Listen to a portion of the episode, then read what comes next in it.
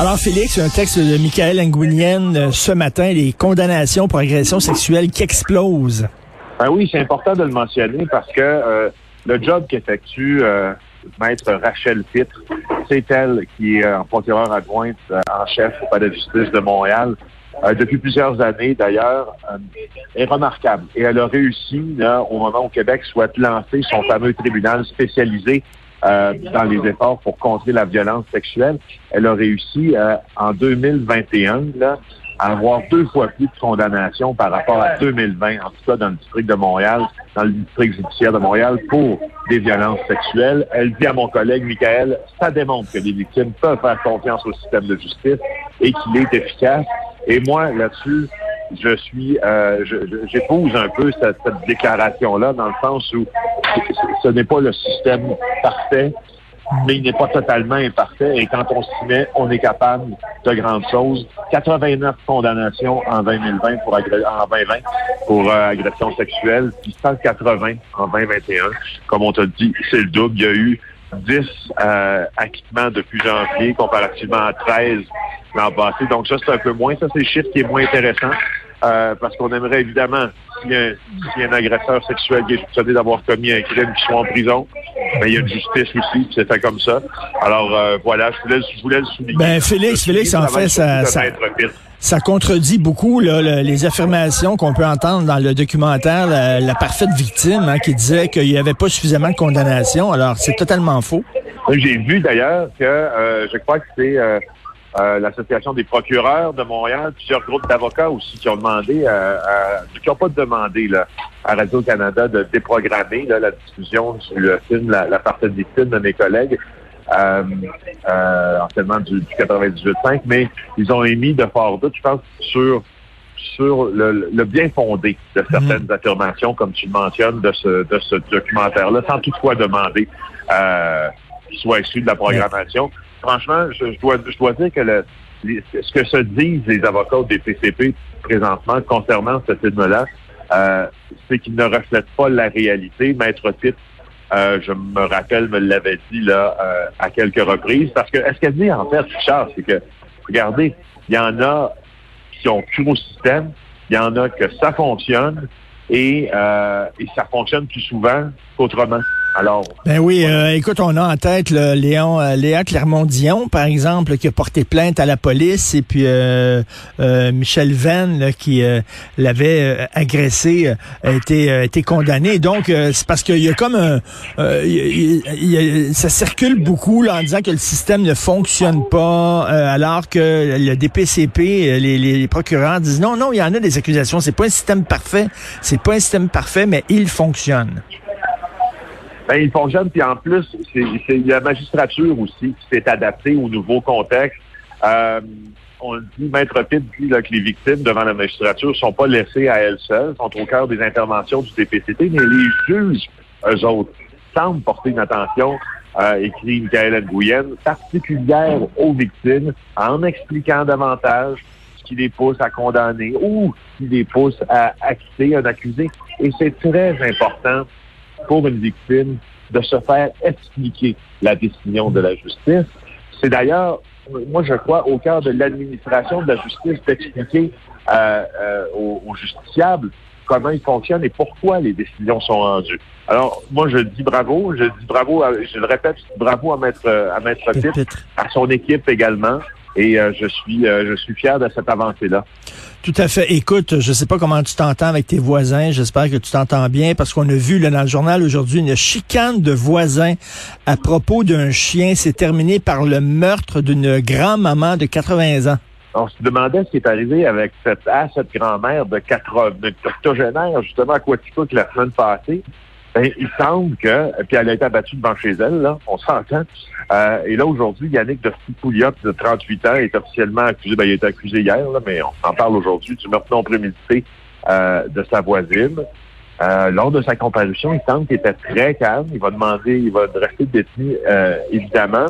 Et puis, il y a une évaluation psychologique qui est demandée dans son cas, mais euh, Dusty Pouliot, c'est le voisin de la victime. La victime s'appelle Janine Perron-Ruel une grand-maman, il semble sans histoire. Son assassinat, bien sûr, a choqué.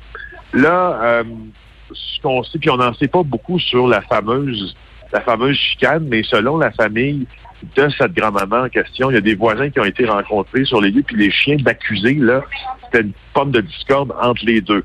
Euh, puis au cours des derniers mois, le chien de l'accusé était malade. Il aurait dû le faire, il a dû le faire euthanasier. Et puis là, tu vois, c'est un petit problème, mais qui entre, qui entre, qui entre, qui entre. Le chien a mangé, écoute, écoute la déclaration suivante. Le chien a mangé du compost que cette dame-là avait mis sur le gazon. Euh, et euh, il a pensé que cette dame-là avait essayé d'empoisonner son, chien. C'est un proche de la, la défunte qui précise ça. Alors, là, là, là, là, là. Et lui, lui est arrivé, il a sorti son arme à feu, puis il a tiré sur la dame. Il pensait qu'elle empoisonnait son chien, puis pour régler ce conflit-là avec sa voisine, il l'a abattu. Comme un chien. Exactement. Exactement, exactement. Et euh, un diagnostic de cancer en plus. Eh boy, je pense qu'il y avait des antécédents judiciaires, ça, là. Est-ce que ça se peut? Je, je me oui, il était connu des policiers. Il, aurait, il était connu des policiers. Et puis, il aurait aussi tenu des propos très inquiétants à l'endroit d'une autre voisine, en plus d'avoir présumément assassiné la première voisine, qui était la grand-maman. Alors, euh, écoute, comment dire? C'est complètement fou. Ça, ça a dégénéré. Tu sais jamais qui est, tu sais jamais qui est ton voisin. C'est pour ça que t'es mieux d'avoir des bons rapports avec tes voisins. Tu sais jamais quel crackpot qui est à côté de toi. Écoute, euh, rapidement, le, ce jeune euh, homme qui s'est fait tirer euh, dans une bibliothèque, ça aurait pu être grave, hein, parce qu'il y avait des employés qui étaient dans, dans la trajectoire des balles. Oui, des employés, des usagers qui étaient là. Euh, Yves Poirier, hier, mon collègue et très bon ami d'ailleurs, a réussi à parler euh, à ce jeune Lavallois de 18 ans qui a été euh, qui a été pris pour cible à l'intérieur de la bibliothèque de Laval. Et là, euh, il dit qu'il peut pas savoir qui peut y en valoir, y en à ce point-là. Il était là, il semble-t-il, pour chercher son cellulaire dans la bibliothèque. Donc, il n'était pas pris en chasse à proprement parler. Il n'y a rien qui, qui l'a poussé à se réfugier là. alors, il dit, quand je me suis relevé, j'ai remarqué que j'étais atteint après que les balles là, aient, percé la, fenêtre. Il, a reçu une balle derrière le genou, une autre dans la hanche, un fragment dans la cuisse. Il est à l'hôpital, il est sorti tout de suite. Et puis, euh, et puis voilà, tu sais, mais moi, je sais que personne n'en voulait. Peut-être que lui, il ne sait pas qu'il y a des gens qui en veulent, parce que lui-même, il serait connu, là, des policiers. Alors, euh, je voulais juste te mentionner ça aussi. Des fois, tu sais pas qui peut t'en vouloir, mais en même temps, c'est un parcours légèrement ben criminel. je, ne, je ne vouloir quand même. Je ne savais pas que c'était si dangereux d'aller à la bibliothèque publique. Donc, vous devez avoir votre passeport vaccinal et un gilet pare-balles si vous allez à la bibliothèque publique. Et écoute, très rapidement, là, on a deux minutes, une ancienne conspirationniste qui euh, aide la police de Longueuil. Oui, on a déjà parlé, moi et toi, de cette conspirationniste-là ou cette ex-conspirationniste-là. Puis c'est Paddy Daguerre, le chef de police de Longueuil.